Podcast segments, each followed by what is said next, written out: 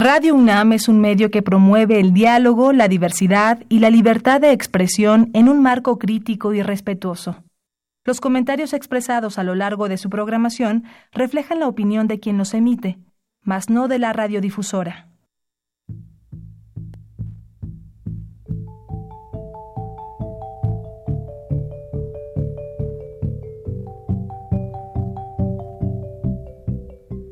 Radio Universidad Nacional y la Facultad de Economía presentan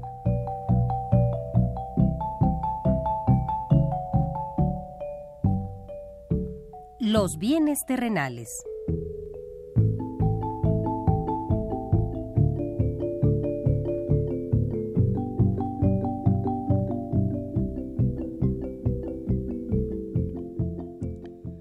Bienvenidos a este espacio radiofónico de la Facultad de Economía de la UNAM. Como cada semana, estamos aquí con ustedes para reflexionar sobre un tema interesante relacionado con la economía, la política, la cultura y las cuestiones sociales.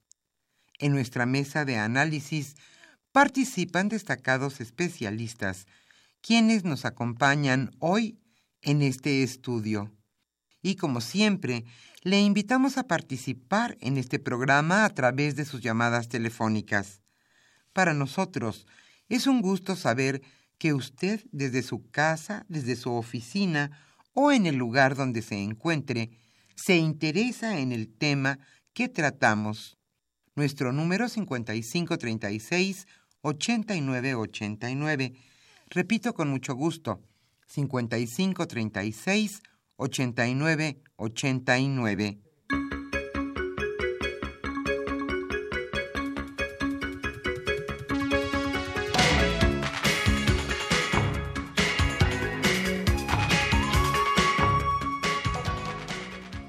Estamos nuevamente aquí en su programa Los bienes terrenales.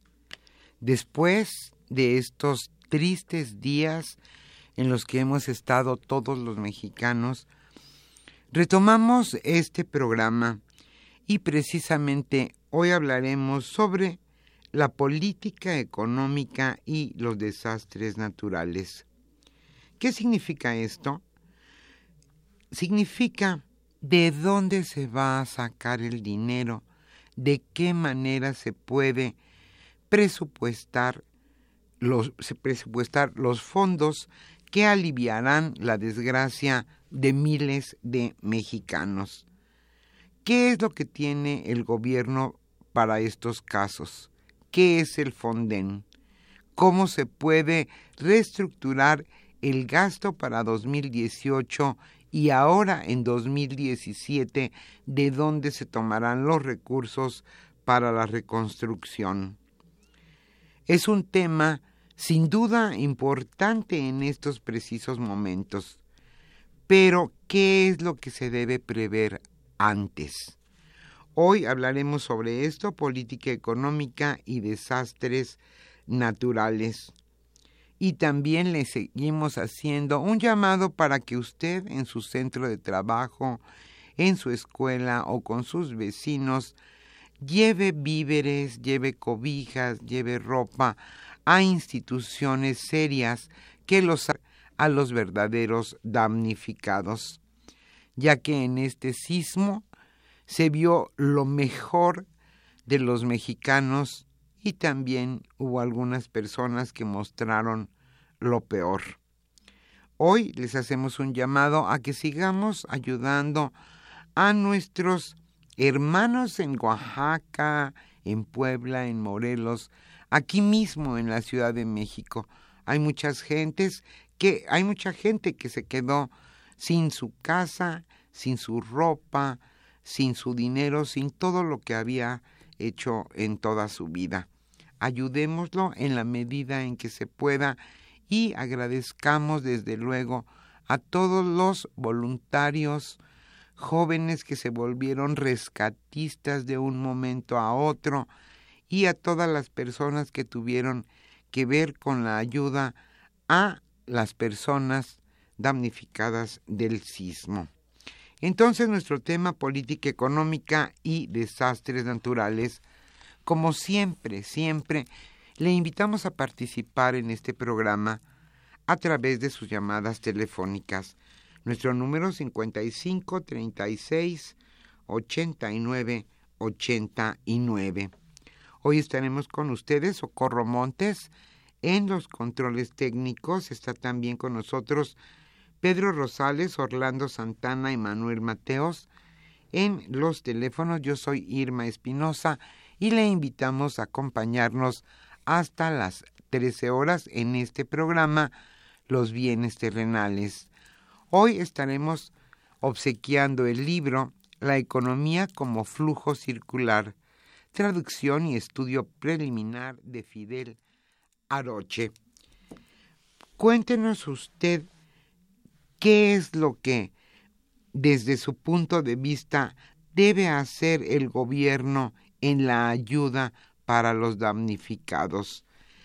Hoy nuestro teléfono, lo repito con mucho gusto, 55 36 89 89 y le invitamos a escuchar en este momento la economía durante la semana.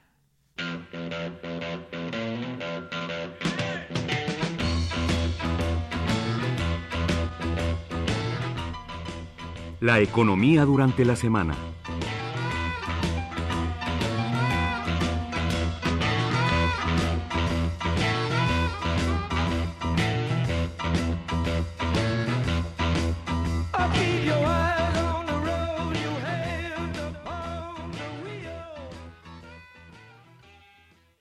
costará la reconstrucción? La reconstrucción de los daños causados por los sismos del 7 y 19 de septiembre costará por lo menos 39.150 millones de pesos. Esto lo informaron el miércoles funcionarios del gobierno federal. Esa cifra contempla la reconstrucción o reparación de 153.545 viviendas con un gasto público estimado de 16.500 millones de pesos, así como de 12.931 escuelas con 13.650 millones.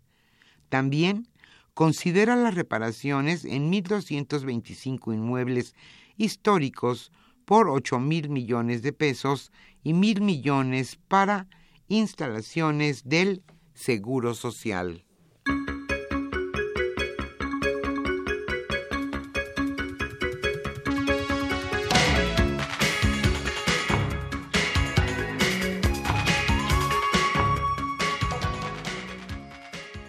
Señalábamos al inicio que nuestro tema era política económica y desastres naturales. Omití decir que hoy Aníbal Gutiérrez Lara charlará con los maestros Gildardo López Tijerina y Alberto Velázquez García. Ellos son catedráticos de nuestra facultad, la Facultad de Economía de la UNAM. Ahora sí continuamos con la economía durante la semana afectan la producción de Pemex, los huracanes y los sismos. Petróleos Mexicanos reconoció que los huracanes Harvey y Katia y sismos registrados durante septiembre han afectado su producción de petrolíferos y petróleo, además de las exportaciones de crudo. Dichos fenómenos naturales, detalló Pemex, han provocado que durante septiembre disminuyera sustancialmente la capacidad de refinación por debajo de lo programado.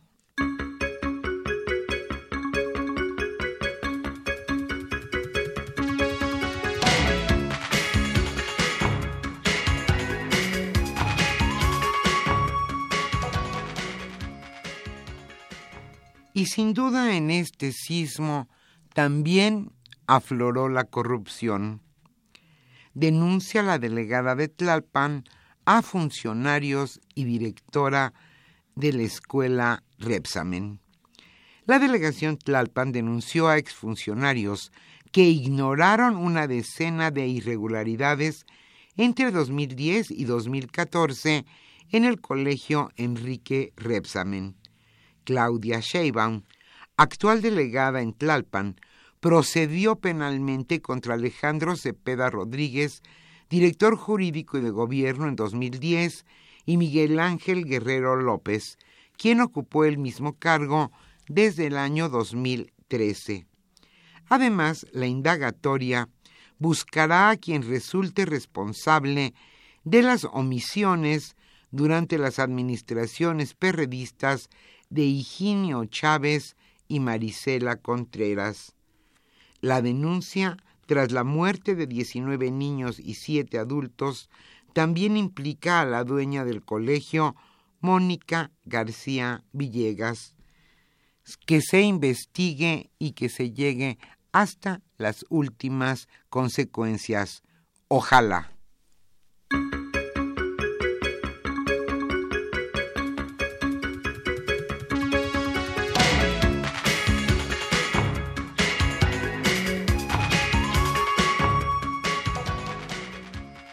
Más casos de corrupción. Cargaban edificios anuncios ilegales. Uno de los edificios colapsados por el sismo de este martes 19 y cuatro más, catalogados en alto riesgo, cargaban con el peso adicional de anuncios publicitarios y antenas. No obstante, de acuerdo con el reglamento de construcciones y la ley de publicidad exterior, que tiene prohibido que las azoteas soporten este tipo de estructuras. La ley dice que quedan prohibidos los anuncios de propaganda comercial e institucional instalados en las azoteas de edificios. Pero a pesar de la restricción sobre el edificio de viaducto y torreón en la colonia Piedad Narvarte, esta azotea cargaba un anuncio de la empresa GIM Publicidad Exterior de 10 metros de altura.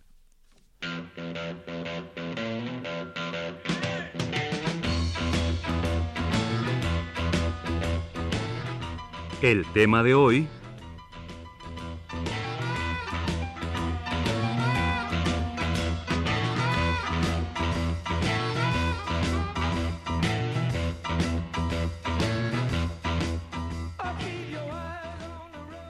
Como señalamos al inicio de este programa, hoy hablaremos sobre política económica y desastres naturales.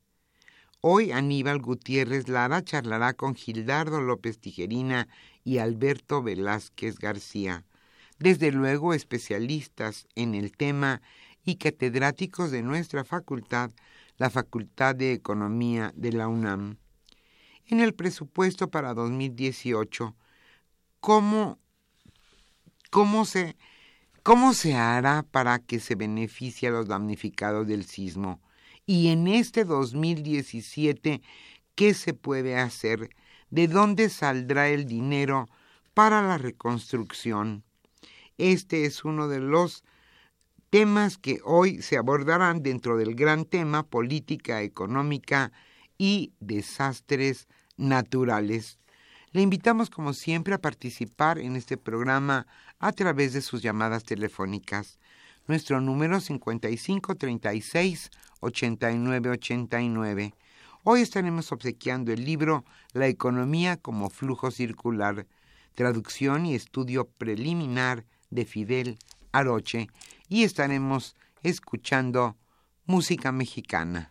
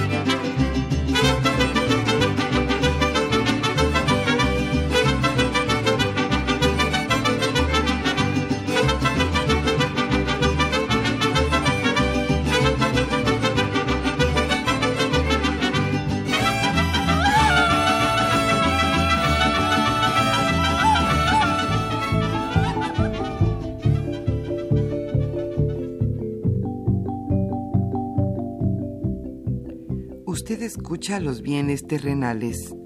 Nos interesa conocer su opinión.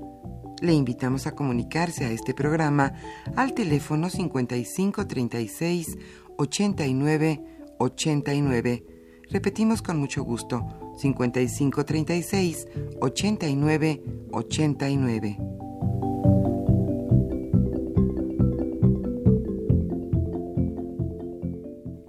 Muy buenas tardes, bienvenidos a esta su mesa de trabajo de los bienes terrenales. Nos acompañan, como se ha comentado, maestro Gildardo López Tijerina y Alberto Velázquez García. Es un programa donde retomamos las actividades ya eh, normales aquí en Radio UNAM, sobre todo en nuestro espacio. Y antes que nada, sí quisiéramos enviar un afectuoso saludo y nuestra solidaridad con aquellos mexicanos que se han visto afectados por los desastres naturales. Igualmente un reconocimiento a todo el grupo de mexicanas, mexicanos que han estado metidos trabajando en los que ha sido todo el trabajo de iniciar la reconstrucción y primero que nada tratar de salvar vidas, rescatar lamentablemente cuerpos. Un saludo y nuestro reconocimiento a todos ellos. En este marco de los eh, desastres naturales que hemos tenido, hoy lo que vamos a conversar es de qué manera la política económica y su traducción en un presupuesto, en recursos que ejerce el gobierno, nos pueden ayudar precisamente a revertir los daños que se han sufrido tanto en términos personales y familiares como pérdidas eh, patrimoniales, pero también en términos de infraestructura y servicios públicos. La idea aquí sería ver que, a final de cuentas, toda propuesta de política económica, sobre todo en un mes como este, donde se presentan la evaluación del gobierno en términos de cómo va la economía y la previsión que tiene de cómo se va a comportar el año que entra, nos permite ver una serie de lineamientos y de parámetros que están tomando como referencia para las decisiones de política pública.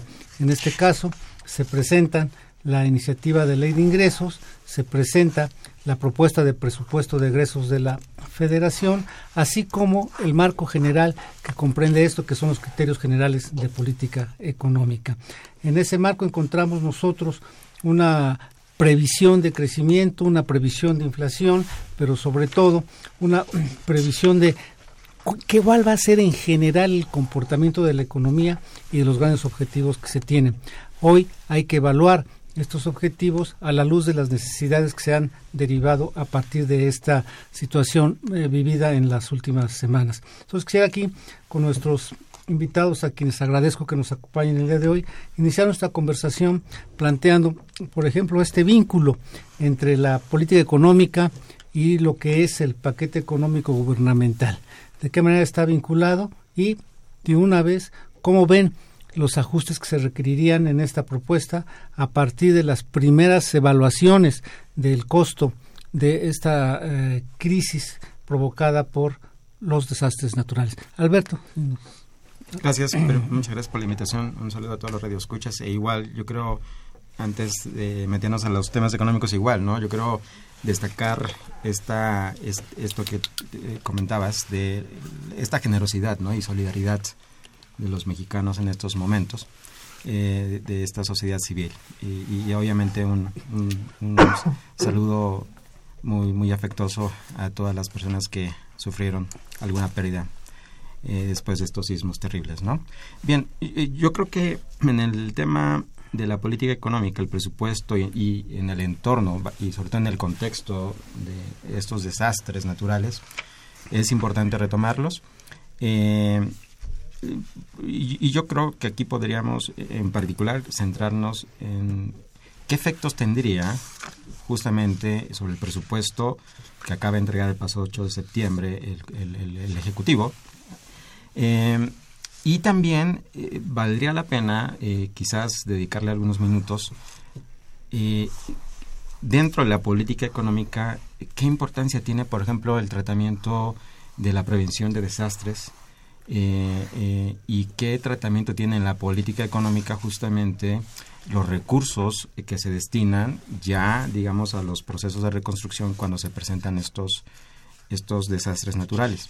Yo creo que es muy importante porque eh, si algo nos deja de lectura eh, y de lección, sobre todo eh, los acontecimientos recientes, es de que debemos estar preparados como país y tener políticas públicas que contemplen eventos de esa naturaleza, que ahorita que hablemos un poquito y demos cifras, podríamos nosotros tener una eh, eh, pues una idea de qué tanto importa ¿no? esos temas dentro de la política económica.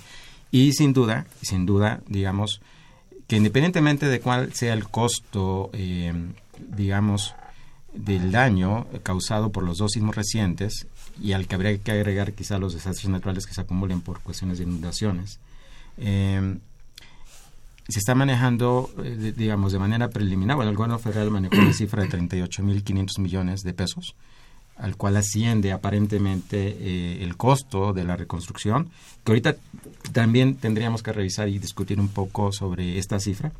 Pero de entrada, digamos, esto implica una modificación. Aun cuando represente una cifra que dentro del presupuesto global no sea tan elevada, sí requiere, obviamente por lo ajustado que pueda ser el presupuesto, un reajuste, ¿no? Pero bueno, es una primera impresión y, y, y, ahorita podríamos un poco eh, eh, eh, centrarnos un poco en estas cifras, ¿no? Del presupuesto. Muchas gracias. Gilardo. Sin duda, buenas tardes antes que nada y gracias por la invitación.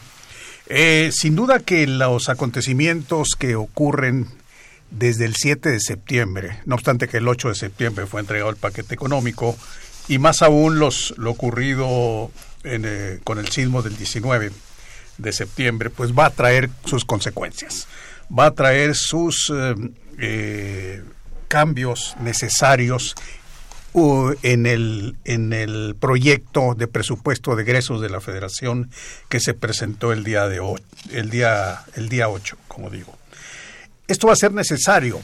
Inclusive diría yo que ya se, se están tomando y se están tomando las medidas y los recursos mismos para hacer frente a la situación.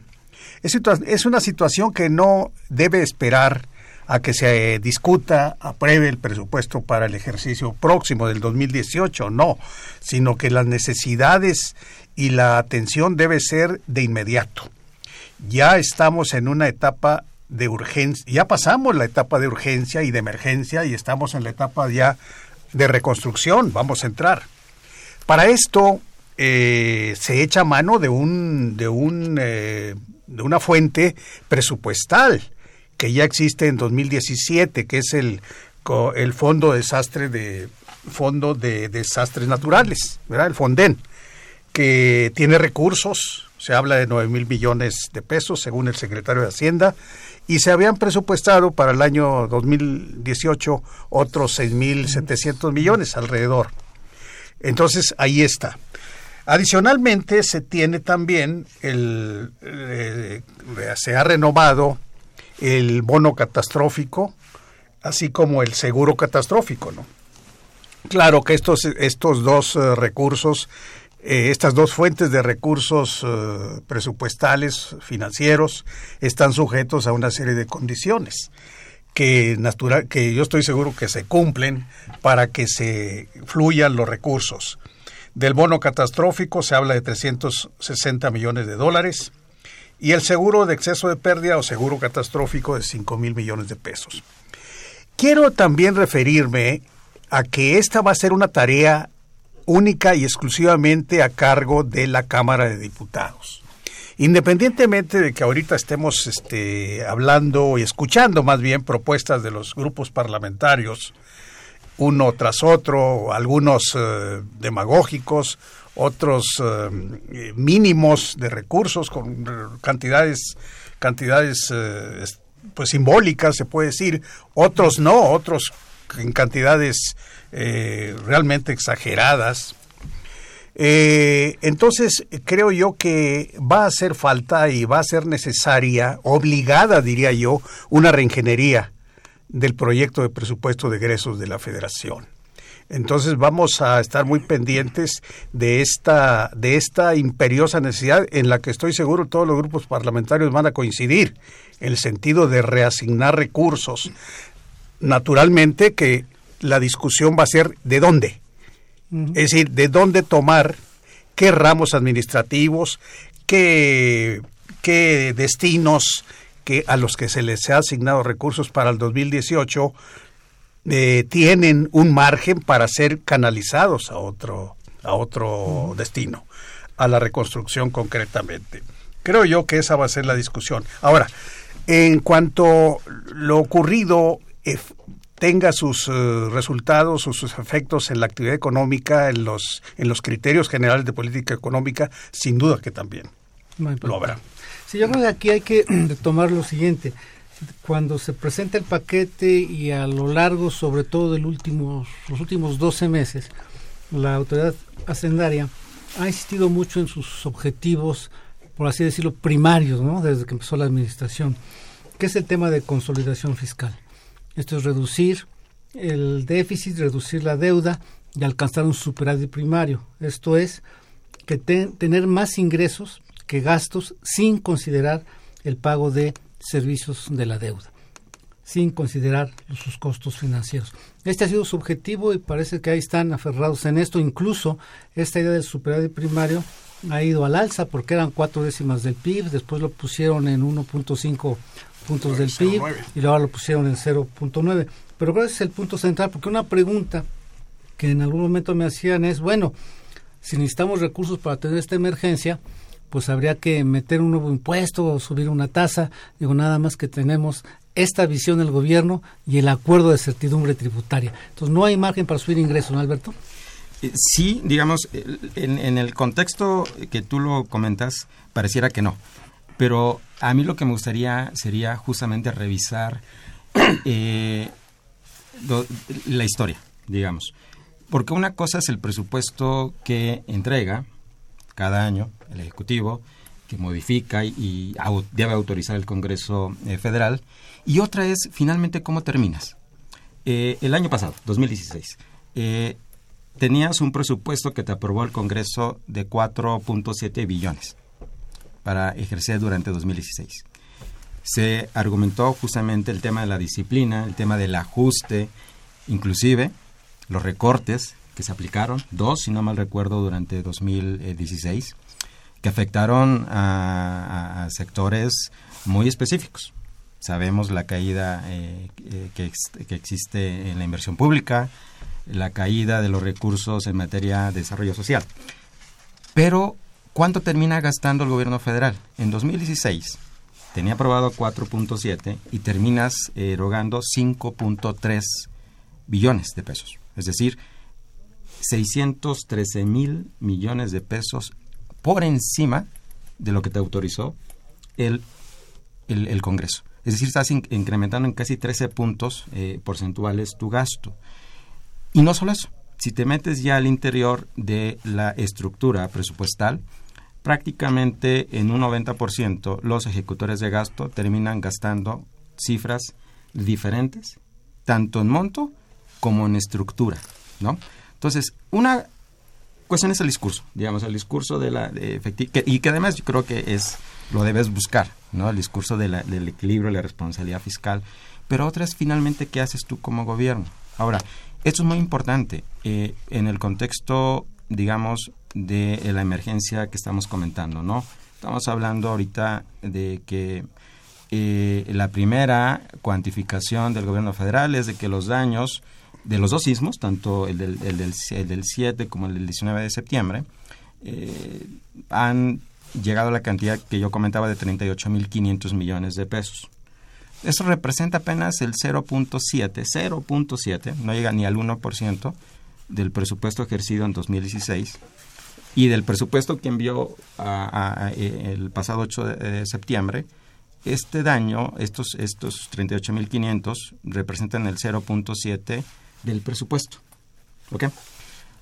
Cuando en el año anterior pudiste ampliar 13 puntos eh, el, tu presupuesto, eh, pensar que este monto, 38.500, pudiera ser difícil de manejar, yo creo que no, yo creo que no.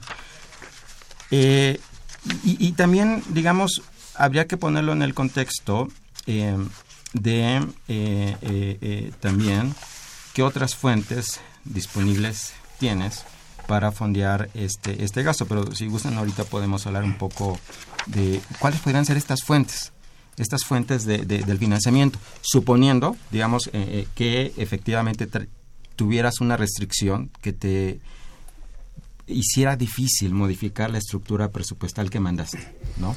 Aquí tenemos, bueno, por un lado esta idea que recientemente se ha manejado mucho sobre finalmente cuánto gasta el gobierno, pero siempre ha sido diferente. a veces gasta menos cuando vienen los recortes y los ajustes que hemos visto, a veces gasta más en términos de cómo les va abriendo la llave a lo largo del ejercicio de la Secretaría de Hacienda y eso está regulado, ¿no? Si pasa un porcentaje, tiene que avisar a, la Cámara, pero el hecho es en qué momento se decide a quiénes se va a beneficiar con sus incrementos, eso sería lo que tendríamos que, que revisar. Y en esa lógica sería ver si efectivamente, previendo eso, habrá margen para atender los recursos que va a requerir el FONDEN, el Fondo Nacional de Reconstrucción, o incluso el propio FAIS, que es para infraestructura municipal, que también se va, se va a requerir. En, esa idea lo, que es un hecho es, en términos del flujo de ingresos, pues está cerrada por el momento esa opción, porque dice no vamos a mover. Entonces, efectivamente, nos queda el gasto. Y dentro del gasto, por ejemplo, descontando los ramos autónomos, y los ramos administrativos, pues realmente este listado de dependencias del gobierno federal en este caso, o aquellos a los que se les da dan recursos, encontramos que pues básicamente conforme a los ingresos se plantea gastar 5.2 millones de millones de pesos. De esto, en primer lugar, el gasto no programable, donde tenemos sobre todo el costo financiero, pues crece 10%, 10.6%. Las participaciones, que más que gasto para mí son un ingreso compartido y que se mueven conforme vienen los ingresos, también crecen. Pero aquí el costo financiero y otro renglón no tan grande, pero que pasa de 23 mil a 34 mil 600 millones de pesos, los adeudos de ejercicios fiscales anteriores crecen 42%. Tal vez es porque es cierre del ejercicio y para no dejar ahí compromisos. Pero ya en otra ocasión nos inflaron las ADEFAS, ¿te acuerdas, sí, y era una trampa para reducir otro tipo de recursos. Entonces, habría que evaluar esos recursos que están ahí, en qué tanto pueden apoyar a esto, cuando enfrente tienes que dentro de, de los ramos administrativos, 17 ramos tuvieron disminuciones en su presupuesto y solo nueve aumentan. Marina, Defensa Nacional, Relaciones Exteriores, que estaba muy castigada, Gobernación y Trabajo y Previsión Social. Y Marina porque le pasaron parte de unas responsabilidades que tenía Semarnat, ¿no? Entonces, es un contexto donde aprietan a todos antes de la contingencia y ahora a quién más vas a rasurar frente a las necesidades de conseguir más recursos para esto. Ahí, mm, claro, conoces todas estas grillas y jaloneos. Eh, ¿Cómo será la discusión, como decías, en términos del presupuesto, cuando tienen que buscar recursos para esto? Bueno, eh, por lo pronto, en efecto, ya la propuesta de presupuesto de egresos para el 2018 ya vino ajustada, es decir, ya vino limitada. Incluso los candados que se auto puso, vamos a decir, el gobierno federal, como es el logro de la estabilidad fiscal para obtener este superávit primario, que lo ha logrado, y el otro, el compromiso de no modificar la estructura tributaria hasta el 2018 o incluyendo 2018, también ahí está. ¿De dónde? ¿De dónde? ¿De dónde habrá que tomar? Como ya lo dijimos también, hay ahí ese rubro del ramo 23, que es la caja grande, no la caja chica, ¿no? La caja grande de donde en donde se ubican recursos financieros y en donde está ese fondo de apoyo municipal eh, o desarrollo municipal, el llamado fondo de los moches, ya se ya se por lo menos por parte de un grupo parlamentario, el PRI, de canalizar esos 10 mil millones de pesos hacia la reconstrucción. Luego tenemos también los gastos en, en comunicación, que si bien no son eh, los, una cifra cuantiosa, pero también eh, podía contribuir, ¿qué serían estos? Alrededor de dos mil millones de pesos, ¿verdad? Y yo no me atrevería a pensar que se les pueda quitar recursos a, dependencias como educación pública, que ya de por sí, en términos reales, se ve afectada. A educación, perdón, a, a, comunicaciones y transportes, que también se ha visto afectada. Y agricultura y ganadería, que también sufre una reducción de manera muy evidente. Es decir, a, la luz de las cifras que tenemos ahorita, yo considero que no hay margen de quitarle a unas para darle a otras. Lo, la propuesta de, de, canalizar los recursos que se destinan al Instituto Nacional Electoral, esta vez por son alrededor de 25 mil millones, pero de los cuales se van a canalizar alrededor de 6 mil millones como regalí, este, sí, eh, para las eh, funciones que reciben los partidos políticos son insuficientes. Son insuficientes y no hay seguridad de que proceda esa, esa propuesta de ninguno de los grupos parlamentarios. Quizás sea el calor de, del momento el que los está llevando a hacer propuestas hasta cierto punto este, utópicas, ¿no? Eh, pero yo considero que, que el Fonden inclusive puede aportar también estos recursos por 15 mil millones, ¿verdad? Más los 10 mil que ya vendrían del ramo 23. Y no hablaría por lo pronto de otra fuente en donde pudiéramos reasignar, o sea, quitarle para canalizarlo a otro, a otro ramo. Eh, tendría que hacerse una cirugía muy detallada, muy analítica, porque, insisto, el proyecto de presupuesto ya vino muy restringido. Ya vino muy restringido y, y, lo único seguro es el Fonden, esos 10 mil millones que han, se han comprometido algunos legisladores a, a, aportar, a no tocar y a canalizarlo en vez de sus municipios a la reconstrucción. Sí, y así como viene restringido para algunas dependencias, es el tercer o segundo año con reducciones. Sí, es, Entonces todo esto te limita de cómo ajustar, cómo mover estas, estas bolsas. Pero si volteamos, por ejemplo, al juego que se hace con la ley de ingresos, que hoy ya no nos dejan tanto, pues ahí está el tema de las décimas de superávit primario, ¿no? ¿Por qué punto nueve cuando estamos en esta situación? Van a seguir insistiendo, ascienden lograr ese punto 9 de superávit, ahí tendrías un margen. Entonces me parece que ahí sí la discusión se va a complicar y luego viene la otra, tú conoces bien las reglas. El Fonden es un recurso que llega en esos momentos, pero vía solicitud de los gobiernos estatales, vía una propuesta también de algún secretario, un funcionario del gobierno federal, pero para que llegue a la gente todavía hay un tramo de los censos de vivienda, donde entra SEDATU, protección civil y demás. Y luego, a final de cuentas, cuánto es el recurso que vas a recibir, que es muy pequeño. Y ahí mi observación es que si una parte del daño, el más notable, eh, puede ser en la Ciudad de México y las zonas que se dañaron son de clase media, los recursos que traiga el Fonden para vivienda no van a alcanzar para restaurar una vivienda de ese tipo. Y ahí vas a tener mayor descontento social. Entonces, en esta idea, pues sí vemos muy apretado el tema de ver a quién le quito, cómo, cómo eh, voy a reaccionar esto, y con otro elemento que es muy importante. Esto tendría que ser oportuno y estar ya bajando. ¿Por qué? Porque en unos meses viene la veda electoral. Sí. Totalmente de acuerdo. Pero ahora, déjenme a mí eh, eh, poner quizás algunos elementos que considero que si hay espacio, si hay espacio en materia presupuestal.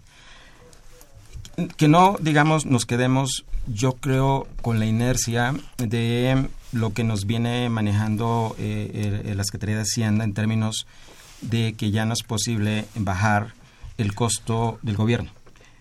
Miren, un solo dato, eh, manejaba el costo, el gasto, por ejemplo, de comunicación social que tiene el gobierno. En mi opinión, es un gasto escandaloso, el cierre, de acuerdo con la cuenta pública 2016, el, gobierno gastó 8.588 millones por concepto de la partida comunicación social. Inclusive más que lo que se da en prerrogativas a los partidos que tanto se está criticando ahorita. Entonces, el gasto en, comunicación social es más que partidos. Son 8.500 del año pasado. Partidas, pasajes y viáticos. 11.426 millones de pesos. Partidas asociadas a servicios de eh, sistemas informáticos, patentes, no, no, compra de equipo de cómputo, sistemas que cada año las dependencias eh, eh, llevan a cabo contrataciones con empresas especializadas para diseñar tal o cual, digamos, sistema. El año pasado gastamos 16.685 millones de pesos solo pongo estos tres, ejemplos, digamos, de gasto eh, que no necesariamente está vinculado con sectores estratégicos, digamos, eh, eh, de la actividad del sector público. No estoy hablando de gasto en equipamiento de salud, gasto en educación, gasto de apoyo al campo, no. Gasto en comunicación social, pasajes y viáticos, asesoría para desarrollar sistemas informáticos, ¿no?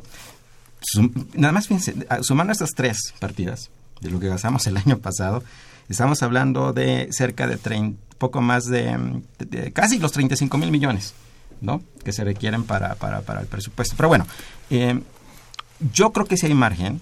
Ahora, lo que a mí sí me preocupa es esta visión, justamente, de qué tanto nos preocupa el tema de la, de la, de la prevención yo creo que ya debemos pasar a la etapa siguiente de, considerar. Somos un país propenso a sufrir desastres naturales cada año, tanto por la cuestión sísmica, por eh, eh, el tema de, huracanes. Y no debemos estar cada año pensando si vamos a poder tener dinero para sufragar hablaba el maestro eh, Gildardo Fonden, ¿no? cerró ese fideicomiso con 9.700 millones en 2016. En el presupuesto para este año se contempló otros 6.000 millones. Pero estamos hablando, fíjense, nada más, el, Fonden, de los 341 fideicomisos que tiene el gobierno federal, representa apenas el 1.6% de, de, de todos los fideicomisos que tenemos. Esta es la importancia que le damos a este tema. Bien, vamos a una pausa y regresamos.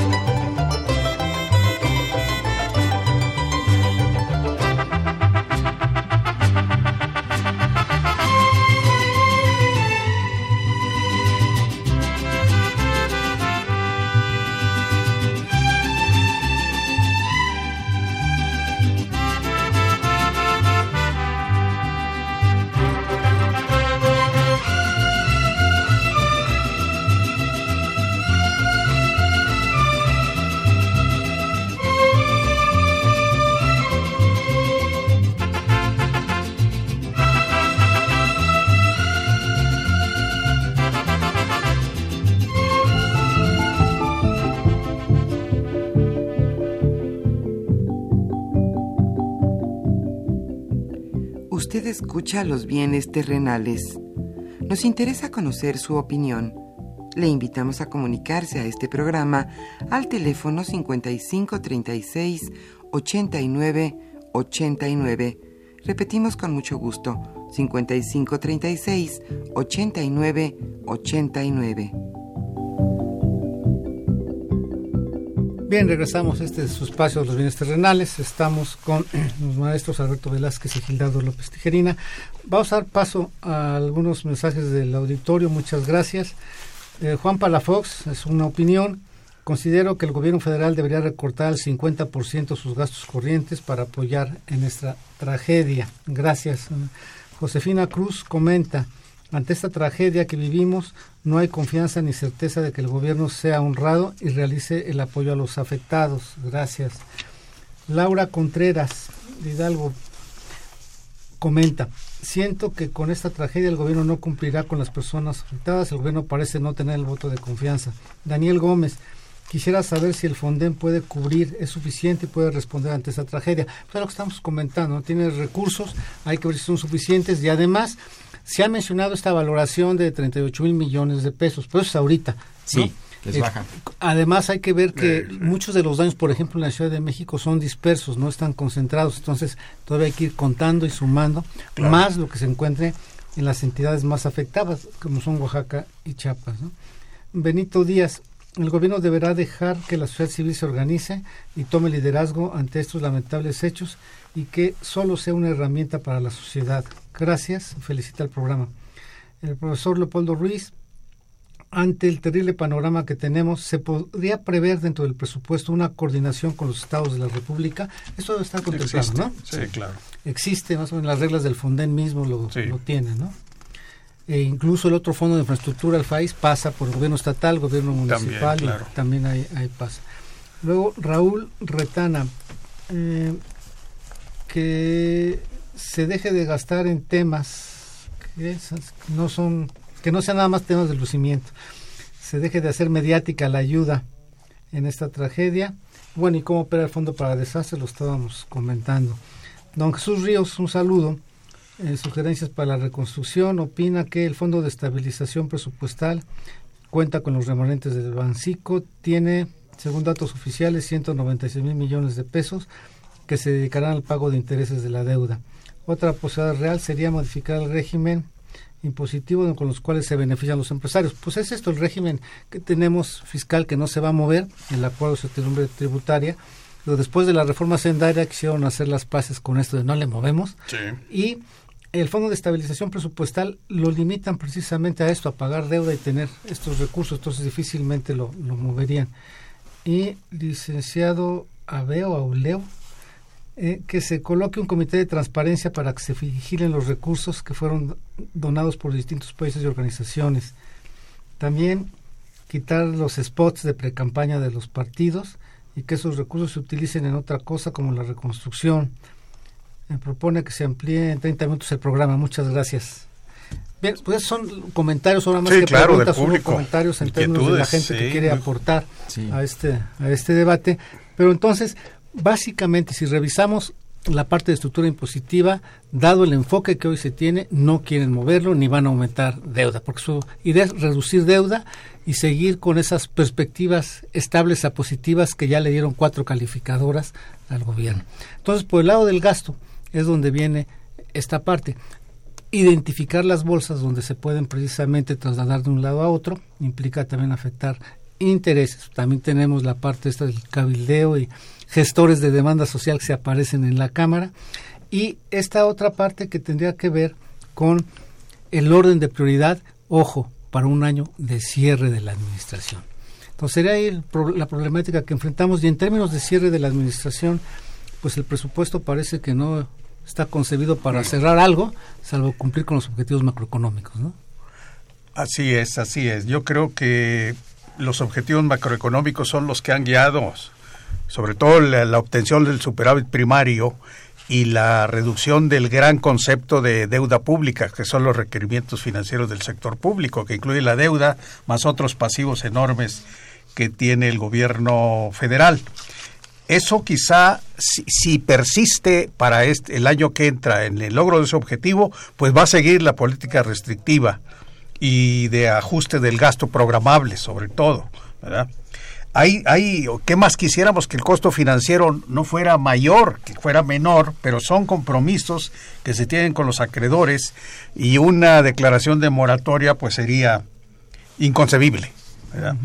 Yo creo que, que sí puede hacerse una revisión al momento de discutir el, el proyecto de presupuesto de, de egresos, eh, haciendo, digamos, una revisión del gasto del gasto corriente.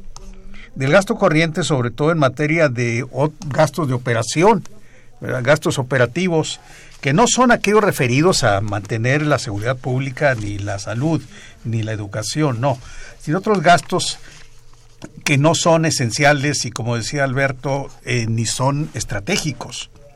Creo que podría hacerse una revisión de aquellos organismos autónomos que han sido creados de manera, pues, eh, de manera multiplicada, ¿no? Ya tenemos organismos autónomos, el INE, por ejemplo, el IFAI eh, y una serie de organismos que se han creado y que tienen una autonomía, ¿verdad? Pero no quiere decir esto que sean autónomos desde el punto de vista presupuestal. Debe hacerse una revisión, podría hacerse una revisión inclusive al gasto electoral para el año próximo. Eh, no me atrevería siquiera a sugerir alguna medida en términos de déficit público, porque romperíamos con el gran objetivo de la administración actual, que es el superávit primario, que pues no es ni siquiera es importante, son 170 mil millones de pesos. Sí es importante el costo financiero, son 663 mil millones de, de, pesos, que es, es muy importante, pero esto será en el futuro irlo, irlo reduciendo. Ahora, en términos impositivos, pues la cosa empeora, porque si la reforma fiscal que ha propuesto el presidente de los Estados Unidos al bajar las tasas de los de las empresas, de los eh, corporativos, eh, a un 20%, ¿verdad? del 35 al 20, pues eso puede hacer que tengamos dificultades y que nosotros nos veamos también obligados a hacer lo mismo, o sea, a bajar tasas. No es por ahí. Yo creo que toda esta tarea de reasignación, de reingeniería del presupuesto, corresponde a la Cámara de Diputados, que tiene una facultad exclusiva de hacerlo, y deberá ser muy cuidadoso en no afectar aquellas aquellas funciones eh, pues sociales, aquellas funciones estratégicas que lleva a cabo. Y hacer una revisión sí del gasto corriente, del gasto ese gasto semioscuro que está en el ramo 23.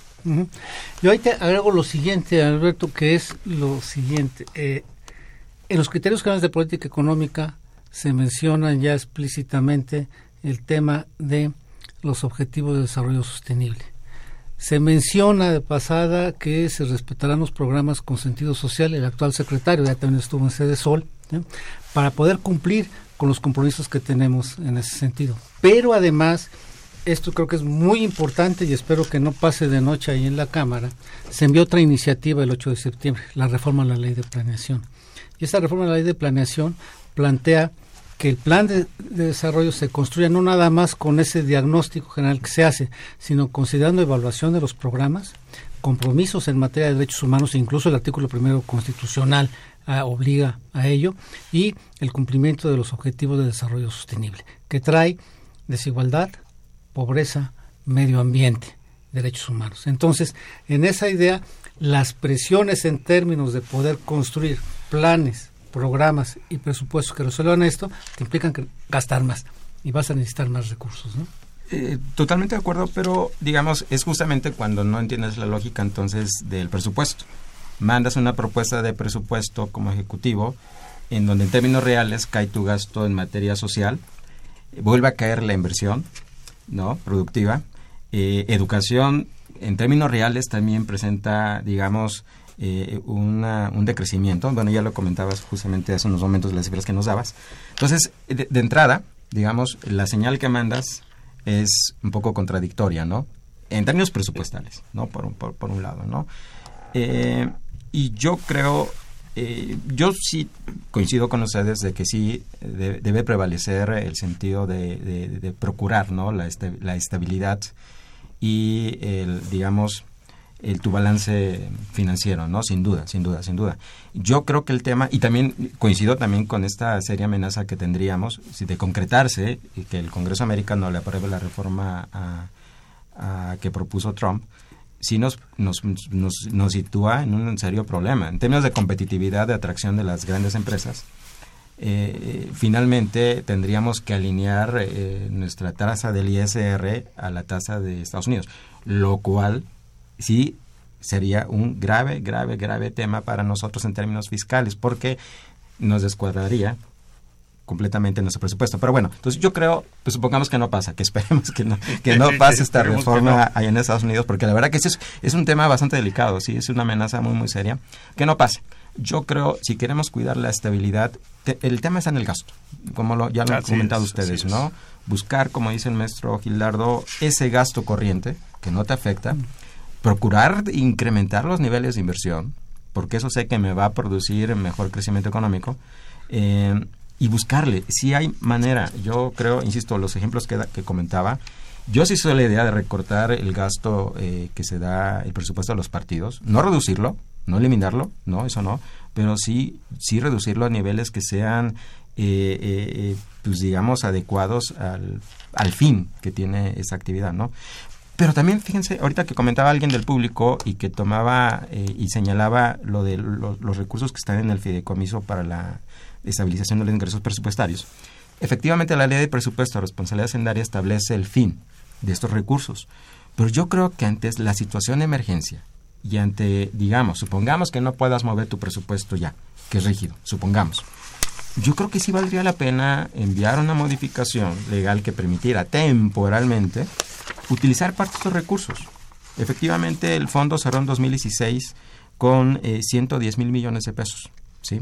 Ahora, no es el único. Si revisan ustedes el saldo que tenemos en fideicomisos, eh, al cierre del 2016, esos fideicomisos sumaron eh, 500, eh, 582 mil millones de pesos. Son 341 fideicomisos que están ahí. Este, saldo de, fideicomisos que tenemos ahí es dinero que está, digamos, en, guardaditos en cuentas fíjense, le, le, eh, se obtuvo rendimientos financieros por 25 mil millones de pesos al año. Podríamos, con claro, se tiene que hacer las reformas legales, ¿no? Para eh, utilizar, son 25 mil millones de pesos. De, de, rendimientos, hablo de, rendimientos. Puros rendimientos de, fideicomisos. Bueno, pues, pues, ya estamos terminando. La llamada de Marta Esther Segura de Coyoacán. Propuestas para sacar recursos, pues, los recursos que se llevaron los gobernadores, bajar las pensiones presidentes, reducir la comunicación social del presidente, reducir recursos a los partidos políticos. Gracias. Bien, pues como ven es un tema muy amplio, se nos fue rapidísimo el, tiempo, yo espero que vamos a seguir eh, trabajando sobre esto.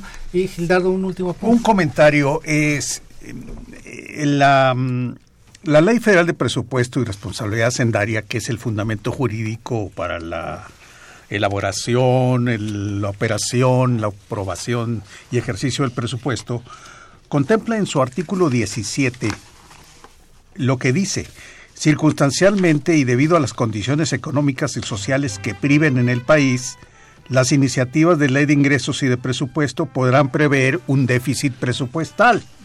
Entonces, yo creo que aquí hay el fundamento jurídico para que en su momento, en la discusión, se pudiera hacer eh, esta reflexión, eh, invocar este, este artículo de la Ley Federal de Presupuesto que está vigente.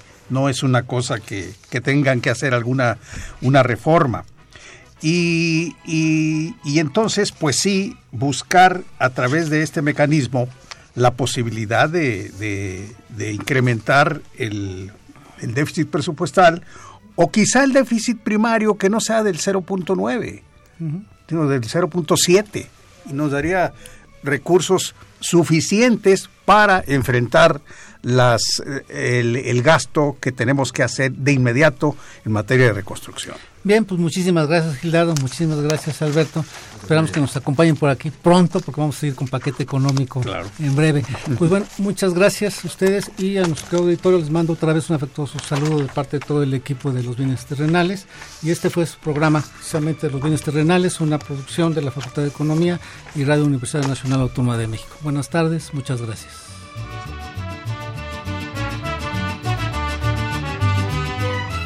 Agradecemos su atención y participación en este programa a través de sus llamadas telefónicas y la invitamos la próxima semana a la misma hora en otro programa más de los bienes terrenales. La coordinación general fue de Carlos Javier Cabrera Adame. La coordinación académica de Aníbal Gutiérrez, Roberto Cabral, Alejandro Pérez Pascual, Rubén Antonio Miguel y Leonardo Lomelí Vanegas. En los controles técnicos, nuestro compañero Humberto Sánchez Castrejón y en la voz y producción su amiga Irma Espinosa, quien se despide de ustedes y le desea un agradable fin de semana.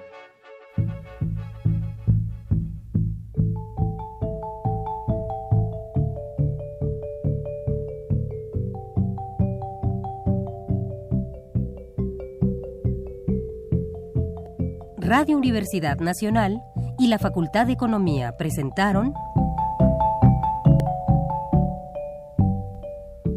Los bienes terrenales.